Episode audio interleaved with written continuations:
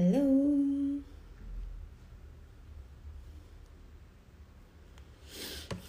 Olá.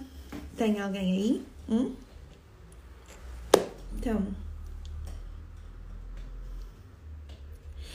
Uh... Ah, já temos algumas pessoas aqui. Uh, antes de chamar a doutora Gisela, vou uh, só fazer aqui uma pequena introdução do que é que vamos falar hoje, uh, para as pessoas estarem preparadas, quem caiu aqui sem querer, para saber do que é que vamos falar aqui hoje. a doutora Gisela está a ouvir do outro lado e depois Gisela vai dizer se é necessário aumentar alguma coisa ou se o programa está tá bom, ok? Está aprovado então, nós hoje vamos falar sobre uh, relações de parentalidade. O que é que isso é? Relações entre pais e filhos ou encarregados e. Uh... Oi! Entre os encarregados de, de educação e os filhos. Uh, nós vamos falar dos estilos de parentalidade Uh, vamos falar de estilos, por exemplo, o autoritário, democrático, o permissivo, o que é que isso quer dizer. Vamos falar também como é que a autoridade. Eu estou a olhar aqui para o meu telefone para não me esquecer de dizer nada, tá bem? Vamos uh, falar também como a cultura pode afetar um estilo de paternidade e vamos perceber porque que, por exemplo, uh, os pais africanos são considerados comumente ou são conhecidos comumente como, como pais autoritários. O que é que isso quer dizer? Uh, e por que razão é assim? Uh, vamos também perceber porque que os pais europeus são considerados pais mais permissivos. Okay? E o que é que isso quer dizer? vamos falar da relação entre pais e filhos, física, emocional e socialmente ok? Além do, daquilo que as pessoas publicam nas redes sociais. Uh, vamos falar também porque uh, porque que muitos psicólogos e terapeutas consideram que a relação de parentalidade é de extrema, extrema importância na determinação de quem os filhos se tornam uh, e como se relacionam com os outros na vida adulta. Yeah? Uh, basicamente vamos perceber o que é que é um apego, como é que o apego se desenvolve Uh, em que circunstância da nossa vida esse apego se, se desenvolve e como é que nós vamos levar esse padrão de relação e de interação para as nossas vidas adultas. Uh, e obviamente vamos terminar a falar né, do, do, do, do assunto sucucu que todo mundo gosta, né? É como a relação de parentalidade influencia nas nossas relações amorosas, ok? uh, sim. Uh, eu agora vou chamar uh, a doutora Gisela, ela vai dizer se faltou alguma coisa aqui por, por mencionar, ok? Aí, deixa-me aqui.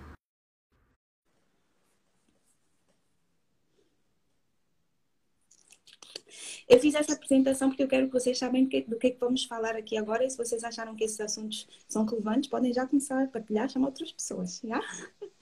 Oi, Gi, ouviste a minha apresentação? Oi, sim, sim, estive a ouvir. Então, eu... Tu davas mesmo para ser psicóloga, oh, Rebeca? Achas? Sempre que vamos fazer algum tema, tu trabalhas muito bem, tens, tens questões muito pertinentes, por isso falaste tudo. Okay. É basicamente tudo o que tu disseste. É? É. Okay. Pronto, fico então feliz que eu tenha tipo, preparado, apesar de não ter tido tanto tempo como tive das outras vezes para preparar mesmo a fundo o tema e pesquisar bem. Uh, acho que eu consegui fazer aqui um pequeno resumo disso tudo. Ah, o que é que eu queria dizer também antes de avançarmos para a conversa? Graças à sugestão de duas seguidoras, este direto vai ser transformado em podcast. Uh, então, uh, elas deram a ideia, eu só tive que descobrir como fazer isso e quando terminar o direto eu vou publicar isto no Spotify até o fim da semana. Então, quem não conseguir ouvir hoje ou não conseguir ah. ouvir amanhã, vai poder ouvir para o resto da eternidade. Que dramática. Né? Uau! Dá para colocar no, no, no Instagram TV? também? Uh, não, porque é muito, muito longo. Ah, ok, ok. Yeah. Uh, eu estou a considerar que vamos fazer as duas horas que fazemos normalmente e depois fica muito longo e acho que o, o IGTV tem até 10 minutos depois iam ficar muitos vídeos e podia ser que assuntos fossem cortados ao meio e perdesse o fio à meada. E uhum. também sabes que eu gosto muito da ideia do, do Spotify, de ter apenas em, o conteúdo em áudio, porque assim a pessoa pode ouvir quando está a lavar a louça, quando está a conduzir, não precisa também estar presa ao, ao telefone, pode estar a ouvir o, a conversa e estar no Instagram ao mesmo tempo, ou estar a responder uma mensagem no, no WhatsApp. Boa, e, boa ideia. São importantes, eu acho, eu considero que têm mesmo que ficar guardados uh, durante algum tempo. Então, Boa. podem contar que isso também vai estar no, no Spotify. Se vocês, ao fim dessa conversa, virem que uh, isso pode ajudar alguém, podem até, se calhar, ouvir com os vossos pais ou com os vossos filhos e, quem sabe, uh. desenvolver uma boa conversa sobre isso, né? Pode ser uma boa uhum. ferramenta para iniciar uma comunicação. Não sei, I'm just saying, eu não sou psicóloga, que a psicóloga é G. Não, estás quase lá, já estás a aprender tanto conteúdo. É, sabes que eu gosto muito mais de sociologia do que psicologia. Gosto de entender uh, os comportamentos das pessoas, do que a, a, razão. Tipo, acho que a psicologia vai dar razão, né? Eu yeah. quero saber, tipo, o comportamento porque é que as pessoas eh, se comportam assim a nível social, cultural, de, de, país, de língua, de posição geográfica, essas coisas. Como eu gosto muito de viajar e de filmes e de história, então eu acho que sociologia eh, ia ser uma licenciatura que eu faria de livre, espontânea vontade, tipo quando já tivesse assim dois filhinhos e um neto, tipo eu velhota na universidade. Oi, colegas. Tu podias, podias fazer psicologia social também. É? Como é que isso funciona? O que, que é isso? São estudos uh, sobre, a, sobre as populações, as diferenças culturais, os motivos pelos quais certas coisas acontecem num lado e não acontecem no outro. Enfim, tem, tem é, assim, é tipo uma mistura das duas coisas que tu falaste. Portanto, acho que isso é interessante. Eles fazem boas experiências, observam comportamento. É, é bué fixe. É, olha, gosto muito dessa ideia. Olha, vou só tirar o meu caderno que está aqui do lado, só um segundo, porque eu quero tirar notas.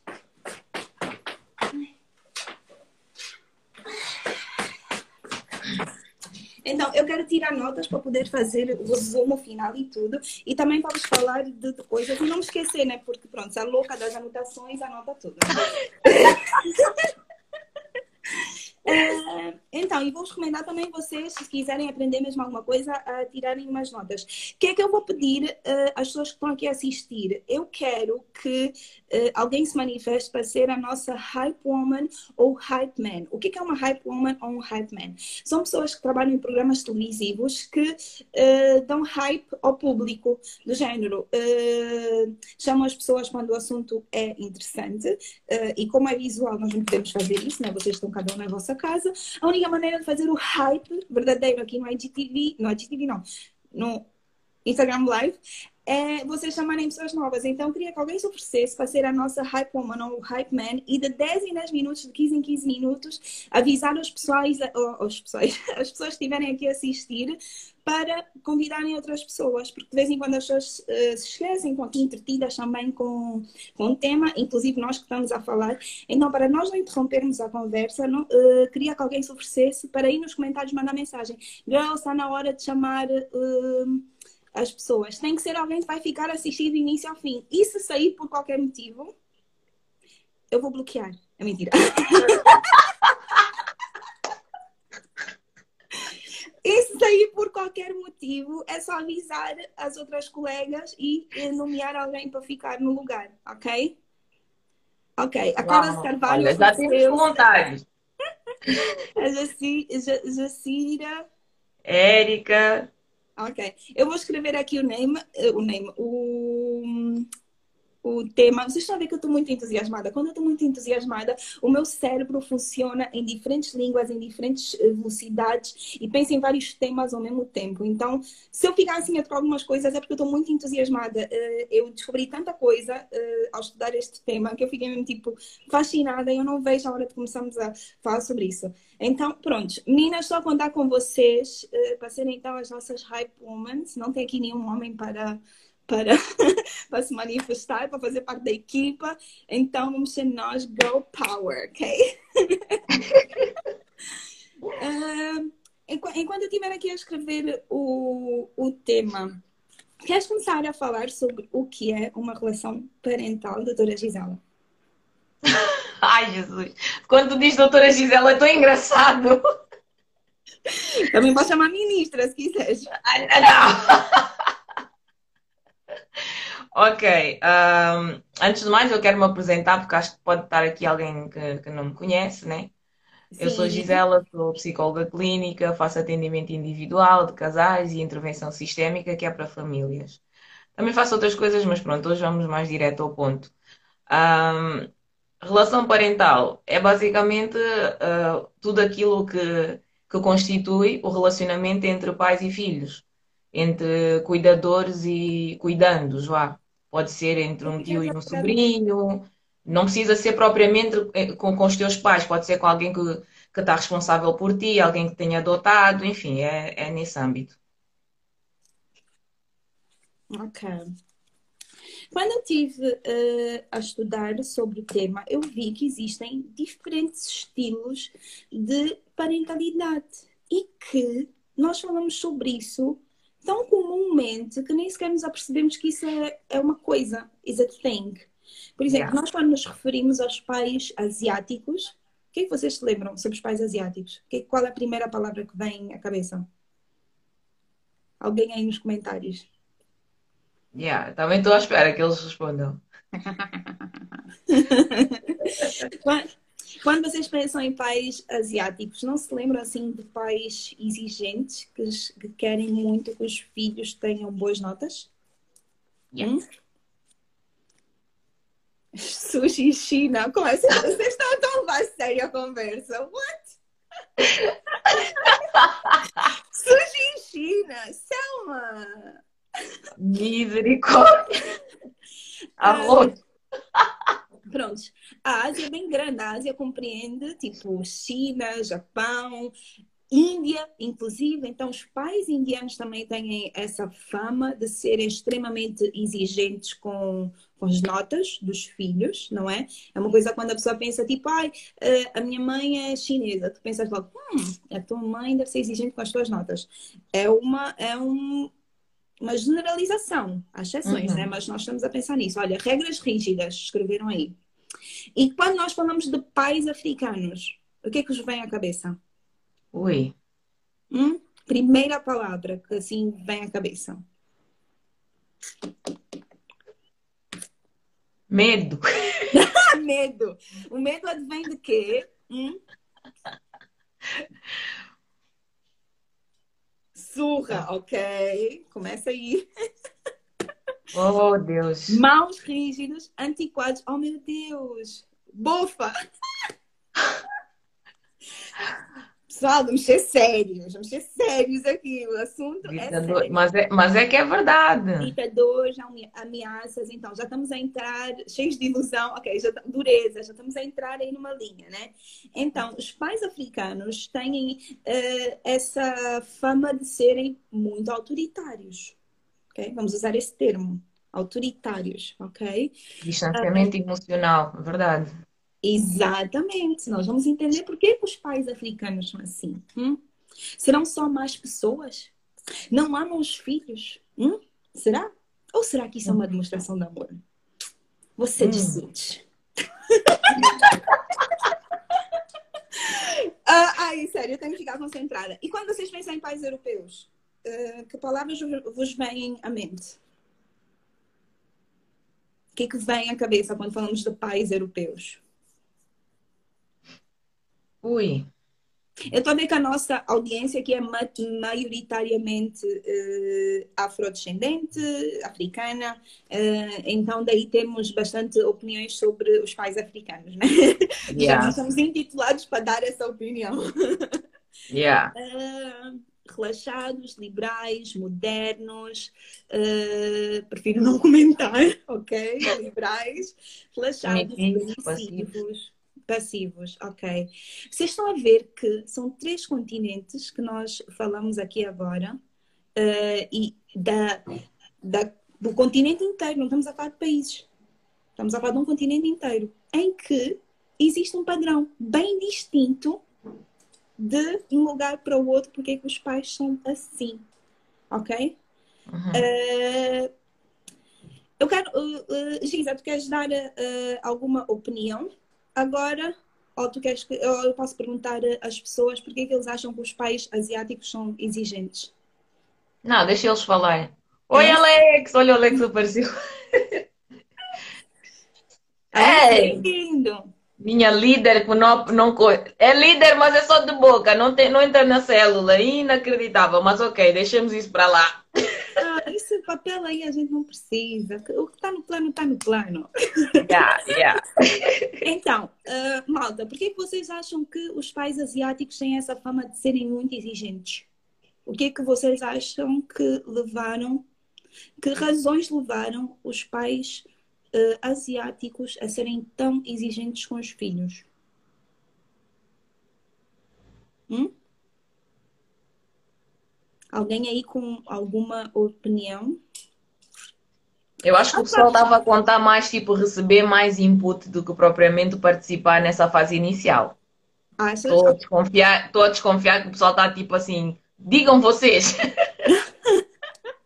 Não, mas eu quero que as pessoas pensem, porque quando uh, eu pensei realmente sobre isso, porque eu estava a ler uh, características de pais, e quando eu pensei realmente sobre isso, eu fiquei, uau, faz todo sentido. Se vocês repararem, a Ásia é um continente subpopularizado.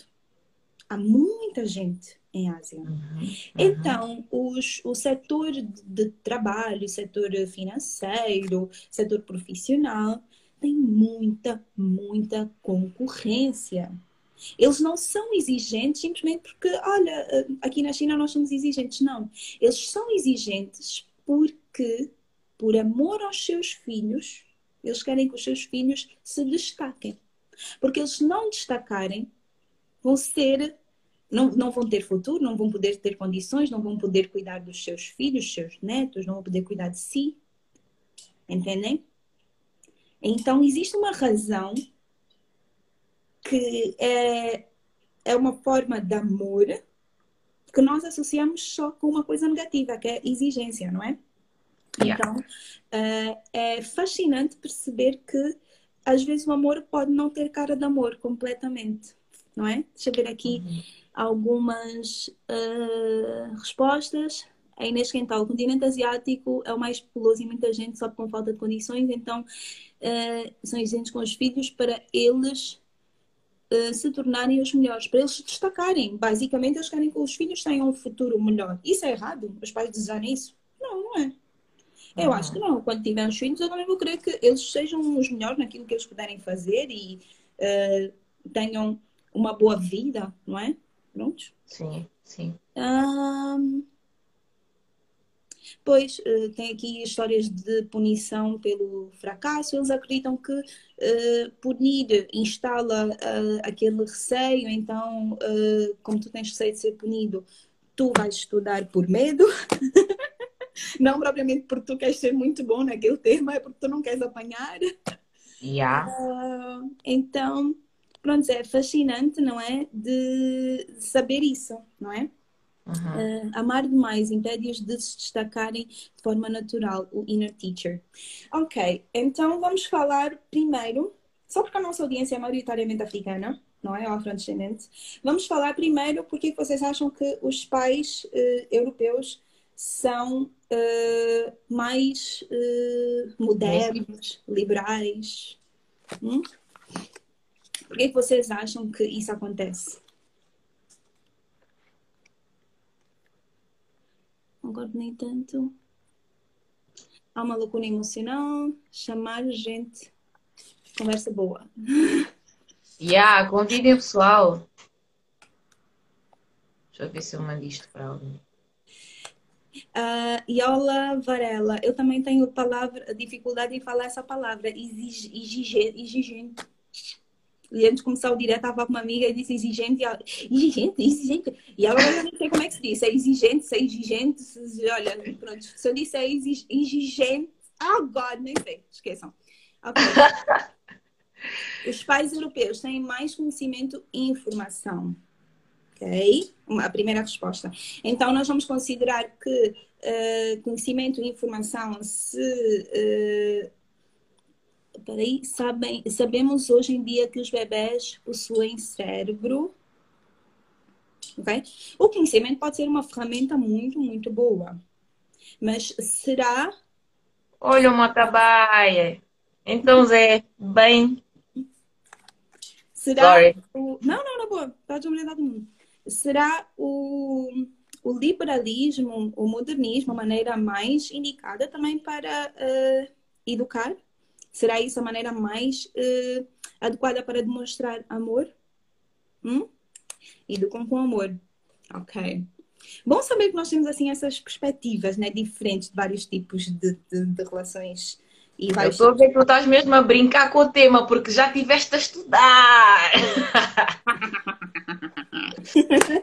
yeah. Eu quero, eu quero que uh, ultimately nós saiamos deste direto melhores seres humanos, com melhor percepção de como os outros se compreendam, com uma capacidade, com, com, com um melhor julgamento e quando eu digo julgamento, nós todos reconhecemos alguém por aquilo que, as pessoas nos mostram. Não é julgar por aquilo que nós pensamos que as pessoas são, ok? Como, então não vou usar julgamento, como a melhor compreensão dos outros, ok? E que sejamos e, e neste tema especificamente, sejamos melhores filhos e melhores pais, porque pronto, tem muita gente aqui que é pai, eu só tenho um gato, né? Não conta. Então, eu quero que nós sejamos aqui melhores pessoas, não é? Pessoal yeah. que entrou agora, bora convidar mais gente. Isso, exatamente. Gosto dessa Carla Carvalho. Boa hype, woman. Uh, pronto. Agora, por que vocês acham que os pais uh, africanos são conhecidos como autoritários? se calhar, esse, se calhar, é o meu tema favorito. Eu estou tão... Uh, eu sou tão apaixonada pela história africana, o desenvolvimento da história africana, de como nós chegamos até aqui e por, por que razão nós somos concebidos de certa maneira e nós pensamos de certa maneira e como a nossa história alterou o nosso DNA. Ou seja, deixou de ser só sociológico e passou a ser biológico, intrínseco. Então, uh, este é o meu tema favorito. Uh, história... Obrigada, Paulo. Sorry.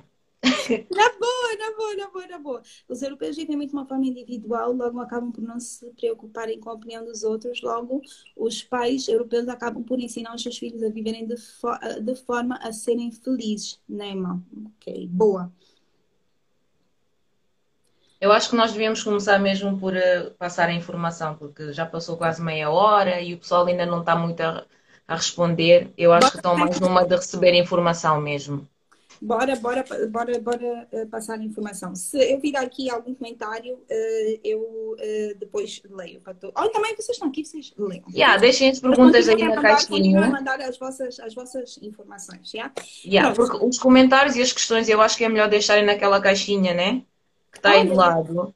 Porque depois nos comentários às vezes tipo passa rápido e nós não conseguimos ver. Ok. Então, deixem os vossos comentários e perguntas agora na caixinha, tá? Mas eu estou a ver respostas mesmo tops. Pronto, yeah, dito yeah. isso tudo, doutora G, ministra, diga. Então, como tu já tiveste a, a, a, estudar, né? existem três estilos principais de parentalidade. Há o permissivo, há o democrático e há o autoritário. Uh, então, dos três estilos, normalmente as pessoas pensam que o mais prejudicial de todos é o autoritário, que é o que gera mais consequências negativas tipo, na vida dos filhos, né? até a idade adulta, mas não é. O pior de todos é o permissivo, não é o autoritário, porque apesar do autoritário gerar consequências negativas, ele instala o senso de regras e de limites de forma patológica, às vezes, sim, mas instala um certo limite. Já o estilo permissivo, aquele que os pais deixam os filhos fazerem o que querem, não se querem impor, tornam-se muito mais amigos dos filhos do que propriamente pais, é um estilo uh, de parentalidade que gera pessoas sem senso de, de respeito, de submissão à autoridade, tornam-se crianças invencíveis. A, a criança precisa de limites, ela quer que os pais digam não. Ela quer, ela precisa. Porque não é porque a criança quer muito pôr a mão no fogo que o pai vai deixar que ela se queime, certo? Então, muitas vezes, os pais, principalmente aqueles que tiveram muito tempo a tentar uh, ter um filho, quando a criança nasce, eles ficam quase. Uh, idolatram muito a criança. Sentem muita dificuldade em dizer não. Uhum. E isso faz com que a criança também se torne impulsiva, manipuladora, porque ela sabe até onde é que ela tem, tem de puxar pelos pais para que os pais cedam. Yeah. E isso é uma coisa que é tão, é tão incrível que começa desde o, desde o momento do nascimento. Crianças que têm dias de vida uhum. já sabem a intensidade com que devem chorar para que a mãe vá mais rapidamente dar colo. Nós somos, nós somos reativos, instintivos, né? Nós começamos a ver o que é que, o que, é que responde às nossas ações, se, o que é que responde aos nossos uh, estímulos. Exatamente. É, é, é uma coisa. É, é uma coisa mesmo. Epá, é incrível. Desde pequeninos. Desde, e isso eu vi, vi, uma, vi numa cadeira que nós fizemos. Bebés que. Tinha, imagina, já tinha mudado a fralda, estava alimentado, já tinha arrotado, não sei o quê, tudo, estava tudo bem. Mas eles estavam tão habituados àquele estímulo-resposta que eles sabiam como chorar para que a mãe fosse lá. E fica aquela coisa do, ai ah, não, mas ele precisa do meu colo. E isso vai se estendendo até a idade adulta. Depois, claro, também temos aquele estilo do autoritário, que é mau, porque gera filhos que têm uh, baixa autoestima, são pessoas extremamente inseguras, que podem desenvolver uh, uh, transtornos de, de oposição pessoas antissociais, pessoas que não sabem, elas não confiam fazer as coisas de forma autónoma, elas têm uma motivação extrínseca, uma coisa que é imposta do lado de fora, não é intrínseca, não é própria. Então, quando, quando essas pessoas têm de tomar uma decisão, elas não vão ter aquela voz do pai ou da mãe a dizer pode, não pode, ficam sem, sem saber o que fazer. Então, são pessoas ansiosas, inseguras, que também se tornam pessoas autoritárias. Porquê? Porque ela, os filhos aprendem por modelagem. É, é um espelhar do, do comportamento. Exato, o que eles veem é o que eles vão fazer. E pegando nisso da cultura africana, nós sabemos que, devido ao facto de, ter, de dos nossos antepassados terem passado pela, pela escravatura, etc. Não é que a nossa história tenha começado pela escravatura. Infelizmente, muita gente tem essa concepção de que ah, a história dos blacks começou na escravidão. Não já havia reinos, já havia uma estrutura em África, né? Quando se fala de, de povos que foram subjugados, por exemplo, o povo hebreu foi subjugado pelos egípcios. O Egito fica onde? África. África. Então, África já tinha também poderio, já tinha outras coisas. Só que a dada altura. entre si. Aliás, a própria da escravatura nasceu em África, por incrível que Exatamente. Então, não era uma coisa não foi uma coisa que aconteceu só devido à escravatura, só que a força né, e, e, o, e o abuso de, de poder e de autoridade sempre existiu.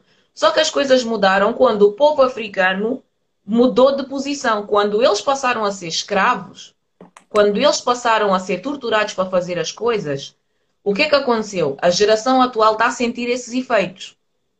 Gerações anteriores à escravatura não sentiram tanto isso, mas agora sente-se. Por quê? Porque os nossos antepassados, os nossos, os nossos avós, nem precisamos ir muito longe, avós e bisavós, eles viram os seus pais a serem uh, subjugados à base de, de violência sexual. Os homens eram emasculados em público diante das suas famílias, eles eram sodomizados, ok? As mulheres. Isso, imagina o que é que isso faz à mente de um homem que naturalmente tem tendência para a liderança, para a autoridade, ele a ser violado diante dos, dos filhos e da mulher, isso acaba com ele, tu quebras-lhe. Então, como eles eram subjugados dessa maneira, acabava ali, tipo, toda a moral da pessoa acabou ali. A sua força espiritual acaba ali. Porque a forma mais direta de tu destruir uma pessoa é tu atacares a sua sexualidade. Porque o sexo está no centro do, do, do corpo humano, né? Uhum. É o teu núcleo, é, um, é uma área sagrada. Então, eh, os, os povos que, que colonizaram os africanos sabiam disso, tinham estratégias para isso. Então, eles começavam por aí, violavam as mulheres, os, os, os homens, etc. Havia esse afastamento. E também surra, porradas, torturas, chicotes. Rebeca, para teres noção, muitos escravos, porque as pessoas dizem, ah, porquê que os africanos não tentaram se libertar? Eles tentaram, só que depois começou a haver uma luta pela sobrevivência. As pessoas que conseguiam fazer acordo com, com os senhores, né, que era assim que eles dirigiam os senhores, eh, eram capazes de fazer de tudo para a sobrevivência dos seus filhos. Então, de vez em quando, eles eles eram manipulados, subornados, então eles entregavam o seu povo, vendiam pessoas do seu povo para poderem se salvar, porque entre a tua moralidade e a tua sobrevivência, o teu instinto de sobrevivência vai falar mais alto. Yeah. Muitos desses homens que tentavam escapar, sabes o que é que acontecia com eles? Eles eram colocados em covas onde uh, estavam as serpentes mais venenosas que existiam. E eles eram atirados nessas covas. Tu imaginas uma morte dessas? Não. Seres picado tipo por centenas de serpentes horríveis. A dor. De uma, de uma vez só. Aquilo é, meu Deus, é, aquilo é, é demoníaco quase. Então, quase não, eu acredito que era demoníaco. Então eram, eram coisas que instigavam muito medo. As pessoas tinham medo mesmo. Porque não, é não, foi, não a, a escravidão não começou logo com armas e tiros, não. Foram com técnicas de tortura muito bem uh, colocadas, estudadas, assim, planeadas. Então eles souberam como entrar, como fazer divisão. O que é que aconteceu? Agora, estigando para a parentalidade. Com o avançar dos anos, o que é que o povo africano entendeu? Se eu quiser que alguém me respeite, eu tenho de me impor pela força. Porque a dor paralisa. Tu sentes dor física, a tua capacidade de raciocínio automaticamente bloqueia. Não bloqueia, tu, tu não consegues. Ah, se tu queres ver uma pessoa no seu estado mais vulnerável, vai visitá-la ao hospital, por exemplo.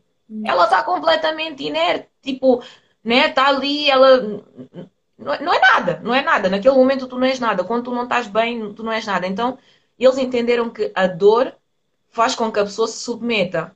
Então, com o avançar das gerações, o que é que eles começaram a fazer? Modelagem. Eles começaram a repetir aquilo que eles aprenderam. Se eu quiser que alguém me obedeça, eu tenho de bater. Então, quando foram para educar os filhos, ou tu fazes ou tu levas. E foi aí que o nosso povo entrou em desvantagem para com o povo que nós vemos agora.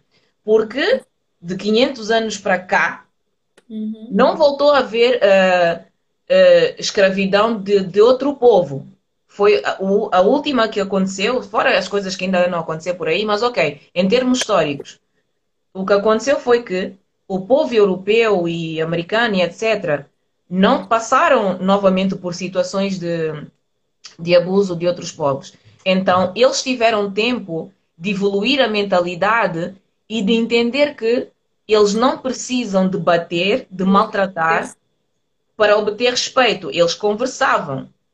Então, aonde eles viam essa, essa prática de, de agressividade? No povo africano. Por quê? Porque é a referência histórica que eles têm.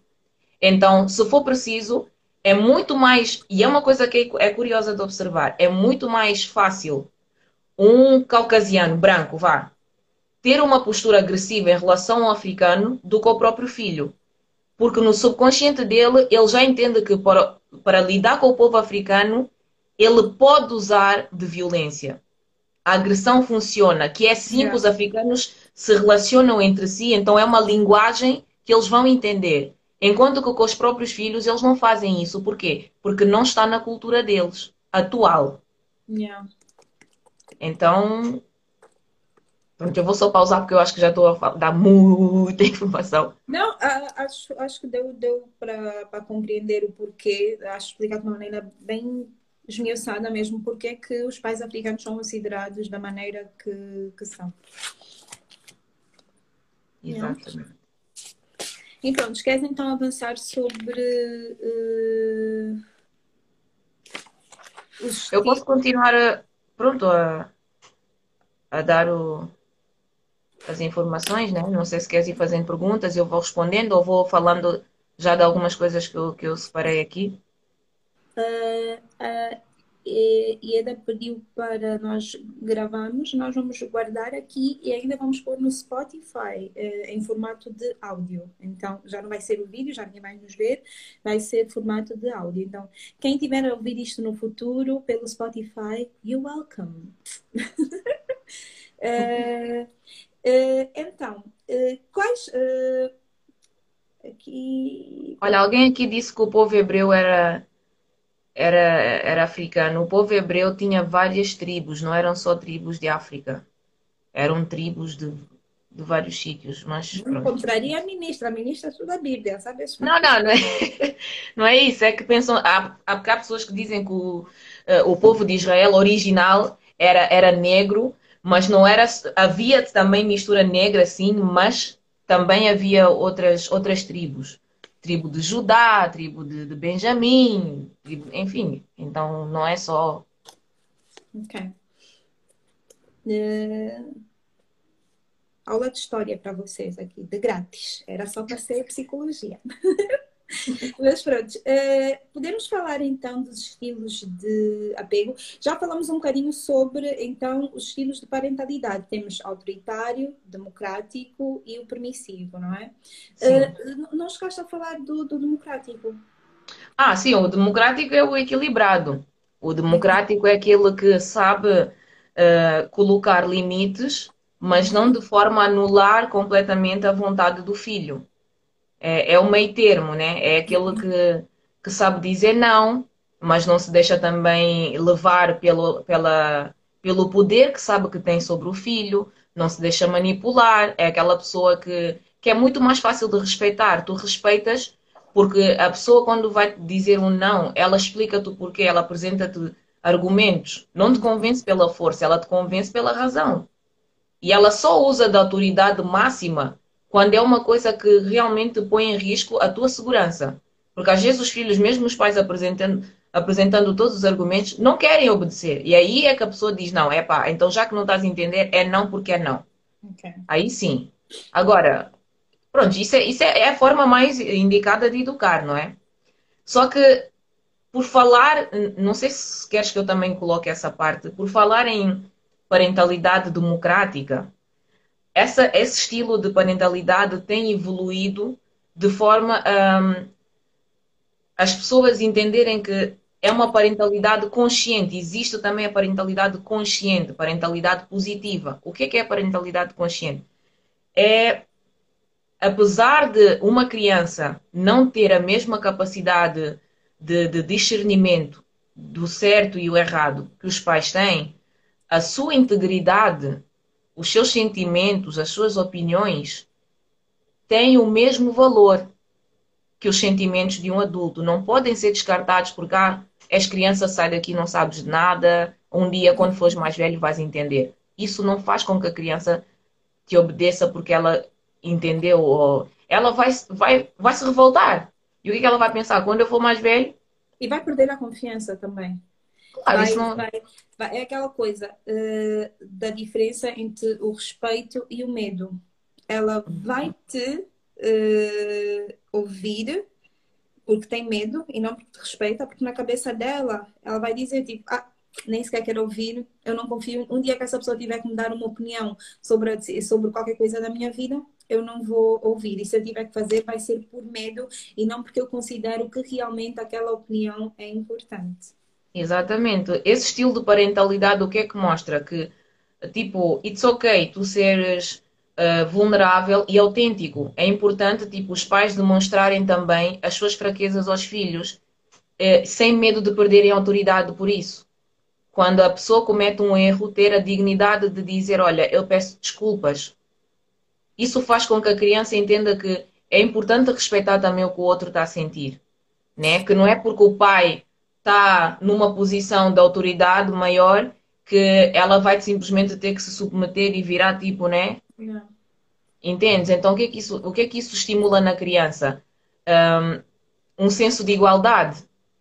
Até há técnicas para isso, quando tu vais falar com um filho no momento em que ele fez alguma coisa de errado e tu queres corrigir, que tu te coloques à altura dele, né? À altura dos olhos dele e não ficares aqui em cima para não instigar o medo tu tipo abaixas-te um bocadinho para ficares de igual para igual e conversas com ele para ele se sentir respeitado, para ele sentir que, ok, não é por eu ser filho que ele tipo, entendes? Porque senão o que é que ele vai fazer quando ele se relacionar com os outros? Os pais que têm um estilo de parentalidade autoritário, rígido, inflexível, e isto agora os que têm filhos prestem muita atenção.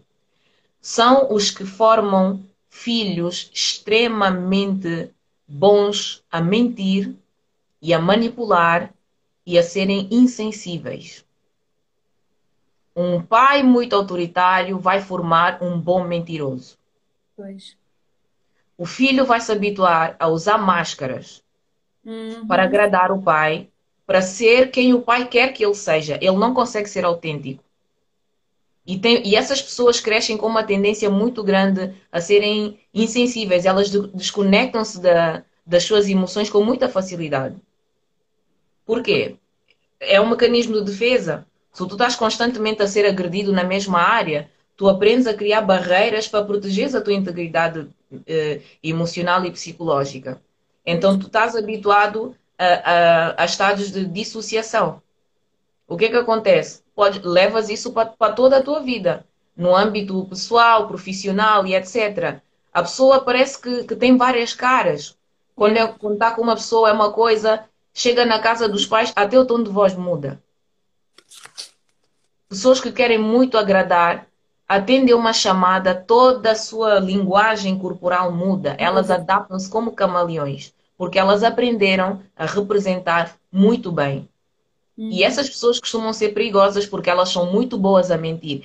E isso é tão patológico que elas podem uh, desenvolver psicopatologias, podem se tornar antissociais.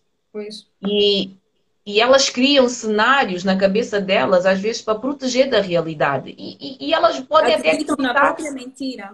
Exatamente, elas vivem isso. Uhum. Elas acabam por viver essa mentira. Estamos então, a entrar um bocadinho para o, para, o, para o campo de que patologias ou que problemas podem surgir, podem advir de más relações eh, parentais. Eu queria falar de algumas situações e se, puder, se pudesses dar alguns exemplos de situações eh, que certos comportamentos eh, vieram de, do, do, passado, né, da infância. Queria falar um bocadinho dessa parentalidade positiva, foi o que disseste? Que é Sim. o baixar, ficar à altura da, da criança para, para pedir desculpa, para criar uma comunicação. há como é que há algum curso, algum livro, alguma coisa que os pais podem uh, pesquisar para entenderem um bocadinho melhor sobre isso, sobre relação positiva?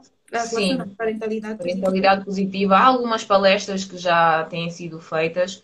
Eu, inclusive, há uns tempos eu estava a trabalhar com, em, em supervisão com a doutora Ruta Agulhas, que ela é, é especialista em intervenção em casos de abuso, ela trabalha, ela faz também psicologia forense, além de psicologia clínica, e ela às vezes dá palestras sobre isso. E então eu mesma estou uh, a organizar-me para criar palestras lá no Instituto Fonte de Vida, para o qual eu trabalho, e para, para fazermos mesmo programas de ensino, tipo workshops, uhum. Para mostrar os benefícios da parentalidade positiva. Aquela que não é que não vai haver consequências caso a criança faça uma coisa que ela está claramente a desobedecer.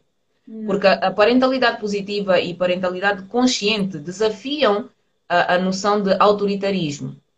Né? Okay. Então, o que é que acontece? Tu estimulas o teu filho pelas palavras de afirmação, pelo reforço positivo, pelo, ai, olha, eu, eu, o pai gosta tanto quando tu fazes tal coisa. O ser humano também tem muita vontade de agradar. Porque os filhos querem a aprovação dos pais. É aquilo que mata mais o, a, a, criança, sentir que o pai não aprova por nada. Então ela sente que ela nunca é suficiente e torna-se extremamente insegura, ansiosa. Depois vamos falar em relação ao, aos relacionamentos, namoro e etc. Mas é aquela coisa de eu quero que o meu pai se agrade de mim, independentemente dos meus defeitos.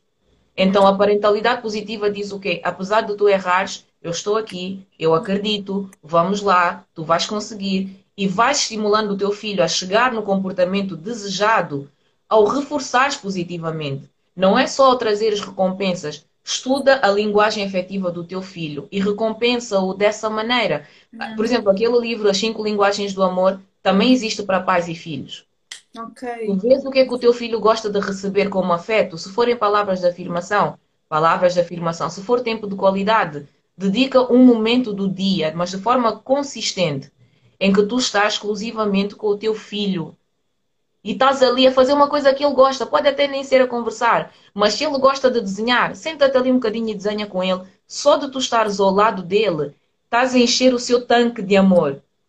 Às vezes há filhos que gostam de receber mais abraços, então de vez em quando ela, a criança passa por ti, só tu lhe fazes uma festinha nas costas, tu já, ela já fica tipo, ai, é amor, meu pai me ama, está aqui, tu come. Eu sei. Uma então, das coisas que, que, que, mais me lembro assim da minha infância era justamente isso. Eu lembro de, de, de, de, de confessar alguém, de dizer a alguém, poças, meu pai nunca disse que está orgulhoso de mim. Se eu passasse de classe, se eu não passasse, se eu fizesse.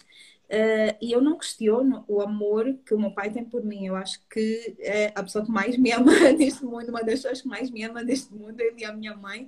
Não é o amor que está em causa, é que a nossa linguagem de amor é completamente diferente. Ao passo que eu precisava de uma, de uma palavra de afirmação, tipo, uau, Rebeca, fizeste bem, só vinha tipo, não fizeste mais que a tua obrigação.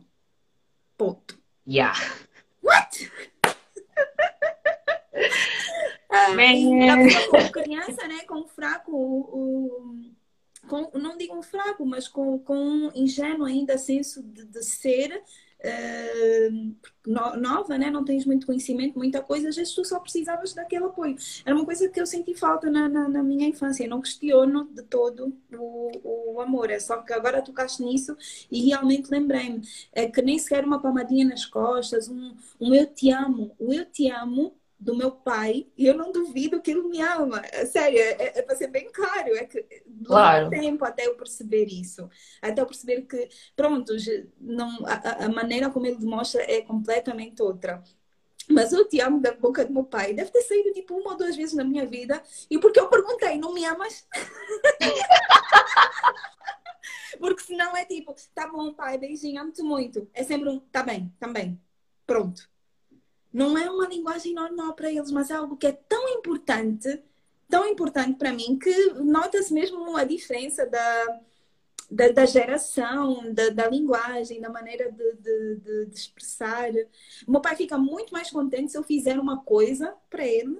Se eu sentar no sofá e fizer, por exemplo, a manicure dele, que ele gosta, que está vendo as unhas dele, do que se eu disser eu te amo. Eu vou dizer, ok, uh, Sabes porquê? Porque o tanque afetivo dele é, enche-se com atos de serviço. é uma das linguagens. Então, para ele, o que, é que, o que é que acontece? As pessoas que têm esse estilo de, de, de, de receber afeto, elas pensam que os outros também sentem-se uh, amadas, amados, aliás, dessa mesma maneira. Então, o que é que eles fazem? Eles dão-te coisas. Eles cuidam de ti, pagam. Tipo assim, nunca deixei que te faltasse nada. Mas é mesmo, nunca, nunca tiveste uma, nunca sentiste falta de uma refeição, estudaste sempre nas melhores escolas, tiveste sempre roupa, comida em casa, nunca te faltou nada. Qual é o teu problema? Yeah. A cena é que no, para, os nossos pais, infelizmente, eles educam como eles forem educados.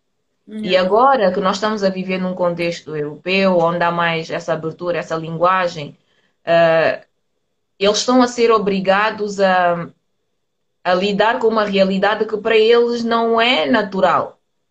Para eles, se calhar, falar muito é dar muita confiança ao filho, é demonstrar fraqueza. Ah, o meu filho vai, vai me subir se eu fizer isso. Ele tem que entender que eu sou pai, ele é filho. É aquela sensação de tu tens que ser inferior à força toda eu mando aqui nessa boca. Eu sou rei da parada. Tanto é que a noção de, de respeito africana é eu sou mais velho. Yeah, eu sou mais velho. Não fala assim como que eu sou tua mais velha. Yeah, pronto. Pode ter um dia de diferença. Uma hora, gêmeos. Já vi gêmeos a discutirem. Você tá mais velha, respeita. Porque, tipo, a lógica da razão é simplesmente a data de nascimento. E acabou. Porque nasceu não sei quantos anos, o argumento dele já é válido. Olha, isso. Só porque nasceste em 1900 e antigamente, não quer dizer que o que tu estás a dizer faz sentido, meu. Tipo, ah, mas eu sou mais velho. Tipo, a minha mãe passou bem mal comigo, porque quando eu era criança era terrível. Era tipo, ah, mas faz isso. E eu dizia, mas porquê? Ah, mas porque eu estou a mandar. mandar. Yeah, e eu, então, mas e não vai dizer só a favor? Ah, mas eu sou tua mãe. E eu dizia, e daí? Rebeca, claro que acabava sempre mal, né? Surras épicas. Eu fazia, mas a reclamar por dentro. Assim, né? Pronto. Uh. Ali ou faz ou apanha. Era assim. Yeah, porque eu, eu, lá está, eu nasci aqui em Portugal e convivia muito. Quando eu era criança, eu era boa racista, vou-vos contar. eu convivia muito com os brancos. Então, quando eu ia para casa, via minha mãe com aquelas, aquelas práticas africanas, fazia-me boa confusão. Yeah. Tipo assim, como é que tu vais mandar em mim só porque és minha mãe? Yeah. E depois ela dizia assim, mas essa típica filha da, yeah. da, da, amiga. Olha, a filha de Antónia foi para Portugal e agora já responde à mãe. Uh, eu estava lá na casa deles, a mãe disse: Olha, vai buscar uma chávena. E ela respondeu, mesmo na nossa frente. E disse: Faz favor, né? És essa filha que todas as amigas da tua mãe devem ter. E tu não tens noção. Eu dizia, se faz favor também se usa. E não sei o quê, tu é que me ensinaste, não vais dizer se faz favor. A minha mãe dizia, poça, eu tenho cinco filhos. Tu mesmo, Gisela, que és a mais nova, é que vais me ensinar como é que eu devo falar contigo. Tu é que vais me educar? Ou é... Ela dizia, tu é que és minha mãe ou que sou tua mãe? Agora eu é que te vou mostrar que eu sou tua mãe. Ah, aí Aí era morte agora. Aí pau, aí caiu a pau. Deus do céu. Ai. Mas enfim. Opa, uh, deixa eu cá ver uma coisa. agora uh, uh, a lidar, né? Porque isso, isso pode mesmo, tipo, mess up o teu padrão de relacionamento e interligação com outras pessoas na tua vida adulta. Yeah. Principalmente se não fizerem parte da tua cultura, podem não compreender certas atitudes tuas.